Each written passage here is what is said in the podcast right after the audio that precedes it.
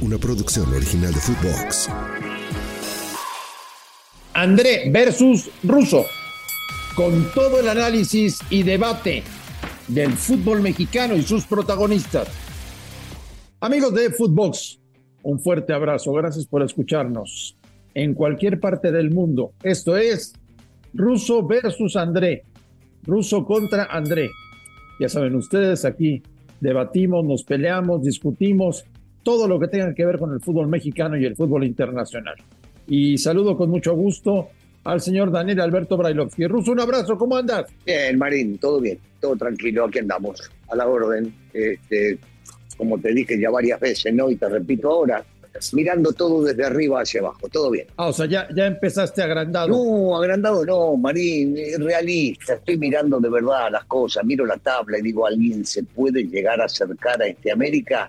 Y eso, y eso que este, vos y tus secuaces a veces dicen que nos ayudan, yo creo que eh, está el arbitraje perjudicando bastante a la América, pero bueno, ni contra 12, así que no hay problema. Por ahora vamos bien. Igual, repito, antes que lo digas, si no se levanta el torneo la copa no servimos para nada. Pero no te entiendo, el gol de Lichnowsky en Mazatlán es falta del jugador del América. Ah, claro, ya, ya te estás olvidando. No, falta no es primero, porque eso son los que buscan ustedes. No es ninguna falta y, he leído a varios este, comentaristas o gente que trabaja radio, televisión y escrito eh, que dicen que no y estoy hablando de los exárbitros. Entonces, no, no lo fue, no lo fue. Quieren emparejarlo con lo que pasó en Querétaro, que tampoco fue, y por ejemplo, se olvidan del ah, penalazo que le hicieron a Henry, ¿no? Y te olvidas tampoco fue. Y te olvidas Entonces, en Querétaro tampoco fue y el penal que le hicieron a Henry tampoco, ¿no? O sí fue, o no fue, no sé, ya no sé qué decir. Pero, pero, bien, nada, dale, Marín, por el amor de Dios, por el amor de nos hacen, nos hacen jugar cada dos días y medio, el América sigue ganando y vamos a buscar la excusa de que hubo falta, no hubo nada, absolutamente nada. Y te digo una cosa, no han ganado absolutamente nada hasta el día de hoy. De acuerdo, de acuerdo, de acuerdo, en esa estamos totalmente nada, de acuerdo. Nada, nada se, han ganado partidos del torneo local calificatorio para la liguilla, que es lo más importante para levantar el título. Por ahora, muy bien, pero ya lo he visto tantas veces que no quiero ilusionarme demasiado. Ahora, ya aquí entre nos y, en serio, Ruso, ¿esperabas que a Jardine le salieran las cosas tan bien tan pronto? Es que te digo una cosa, eh, eh, uno, uno nunca sabe, porque el técnico es un técnico reconocido, que ya lo ha demostrado este, dirigiendo a la juvenil de, de Brasil, en San Luis ha hecho un buen trabajo, pero han llegado técnicos con más renombre que todo el mundo imaginaba que podían llegar a hacer algo más y no lo hicieron. Y este señor, creo que trabajando tranquilo y callado, eh, hasta el momento tiene bien el equipo. Pero, pero no me olvido otra vez, Andrés, no me olvido como técnicos anteriores que también lo tenían bien durante el torneo, este, y después fueron eliminados. sin me acuerdo de los últimos, sin, sin menospreciar absolutamente nada. ¿eh? Tanto el Tan Ortiz como, como en su momento Solari parecía que andaban bárbaros y después este, cuando, cuando fue la hora de la verdad en el torneo que más importa, que es la liguilla, no alcanzaron la final y por supuesto no levantaron el título. Lo que es un hecho ruso, y te lo reconozco, es que hoy, después de 12 jornadas en primera división, no se ve quién le pueda plantar cara a la América. ¿eh? Hoy, en este eh, momento. Sí, sí, sí, lo que está diciendo es cierto, pero, pero sigo insistiendo, me, tocó estar ahí muchos años y, la realidad es que durante el torneo este, es maravilloso y está todo muy bien. El tema es que luego en un ida y vuelta te pueden llegar a sorprender y, y creo que hay que aprender del pasado, de lo que se hizo anteriormente para no volver a cometer esos mismos errores, porque hoy por hoy yo estoy de acuerdo, ¿eh? no, no veo un equipo que pueda llegar a plantársela en América de igual a igual.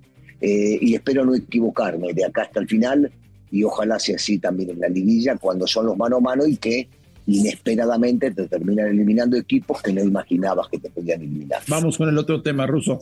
Las Chivas. Mm. ¿Revivió el Guadalajara? ¿Resurgió el Guadalajara o es solamente una, una cortina de humo lo que estamos viendo? No, no. Bueno, primero hay que darle el crédito este, a lo que hicieron, eh, porque no fue fácil vivir esa semana eh, que, vivieron con todo lo que sucedió internamente con los futbolistas, con, con, unos, con unos futbolistas, con tres de ellos, eh, y, salir de eso y enfrentar el clásico tapatío y arrasar, porque terminaron fuera del gol de, de, Rocha, que me parece un verdadero golazo y todavía no entiendo cómo nunca lo han citado que esté un rato en la selección para mostrarse. Cierto, cierto, Este, cierto, fuera, cierto. fuera de eso, me parece que fue todo Chivas. Y bien, y, y ganó merecidamente, y apareció Marín, pero también podemos encontrar circunstancias, ¿no? Eh, volvió el Pocho Guzmán, volvió Brizuela, cosa que estos chicos estaban alejados por el cuerpo técnico o por la directiva, quién sabe por qué, durante un buen tiempo. Eh, los tiraron, eh, yo digo que los pusieron casi en la borca y los tipos demostraron tener capacidad y el equipo ganó. Si está bien o está mal o si es una cortina de humo, yo lo que digo es que eh, más que nada no es, no es la realidad que, vive Chivas y, es un partido esporádico porque vivieron momentos desagradables y pudieron sacarlos adelante justamente para tapar todo esto que se venía, incluido lo de Paunovic, que si se iba a la Almería o no se iba a la Almería, y él había declarado antes, una semana antes, que nadie se bajaría del barco y el tipo eh, demostró tener la capacidad para quedarse, claro, lo ayudó el resultado. Entonces, eh, no, no veo que esta sea la realidad de Chivas porque no creo que estén por arriba del Atlas cuatro goles. Pero bueno, esto es fútbol y lo demostraron en la cancha. Si vos me decís y me preguntás si, Chivas puede ser contendiente al título, de ninguna manera. Pero de ninguna manera. No, para nada, para nada, para nada. Estoy de acuerdo contigo. Ahora, lo de que Paunovic se iba, se quedaba, tener Almería, etcétera, etcétera. Todo eso, Ruso, ¿Sirvió a favor de Guadalajara o, empeoró las cosas? Yo creo que terminó, bueno, el resultado te dicta que terminó ayudando, pero no sé, no sé si esto fue un partido esporádico. En la realidad la vamos a ver, André, en, en las próximas fechas, a ver cómo, cómo sigue todo esto, porque no podemos medir todo lo sucedido con un solo partido. Que para este partido sacaron la, la, la, las cosas, sí, las la sacaron y las sacaron muy bien metiéndolo cuatro a, a su rival de, de, provincia, pero, pero lo que vendrá no lo sé, yo no sé. Yo sigo sosteniendo que después de, de la League's Cup algo se rompió en el vestidor con el técnico y esto me queda claro y no lo voy a cambiar, no por un resultado voy a pensar diferente. Nadie extrañó a Alexis Vega, por ejemplo. No, bueno, no, ni a, ni a Alexis Vega ni a nadie. Este partido, digo, los, los, los futbolistas lo hicieron tan bien este, pudieron lograr un resultado como el que lograron, que nadie puede decir que se extraña tal o cual, sobre todo cuando el nivel de Alexis, desgraciadamente, no era el nivel que vimos hace unos meses, ¿no?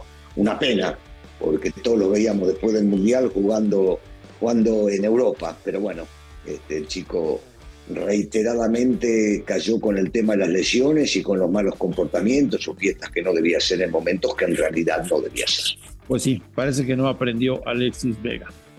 Los Pumas, señor Bailovsky. El turco ya los tiene en cuarto lugar general y ya hicieron más puntos que el torneo anterior cuando faltan todavía cinco fechas para acabar la temporada regular.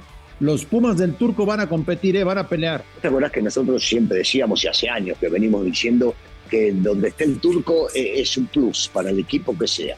Por claro. más de que tenga bajones, como lo puede llegar a tener cualquier equipo, no hay ninguna duda, no hay ninguna duda. El turco le da algo más a, a, a, los equipos que él dirige y sobre todo cuando le traen futbolistas que él quiere que estén y no tiene empacho en dejar a tal o cual afuera y poner a tal o cual porque él cree que le va a ayudar al equipo. Así que eh, si juegan como lo están haciendo, eh, no como lo hicieron contra el América en el Estadio Azteca, no, no me gustó ahí la forma, el cómo se acomodaron. Fuera de eso es un equipo que muerde, que corre, que lucha, que eh, el turco le devolvió la, la, la, garra a este, a este equipo importante. O sea, lo que, lo que estaban acostumbrados a ver desde la tribuna y los directivos, me parece que el turco se lo ha devuelto con creces y me imagino que se ilusionan y piensan con lo más grande. Y Cruz Azul una lágrima, ¿eh?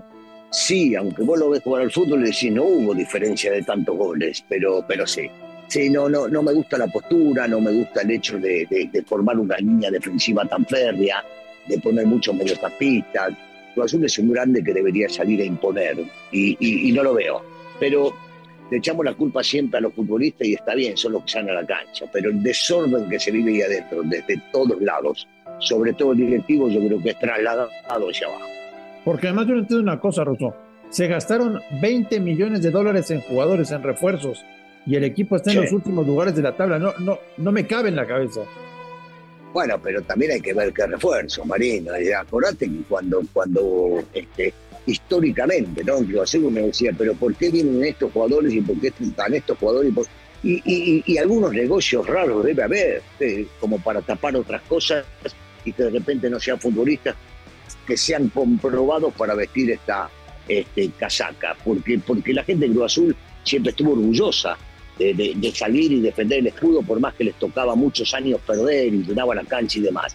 Entonces, a veces eh, esos 20 millones, o que puedan gastar 30 o 50, vos decís, están bien gastados, habría que ver cómo los invierten para después echarle la culpa a los que están en la cancha, que posiblemente muchos de ellos no estén capacitados para vestir esa camiseta.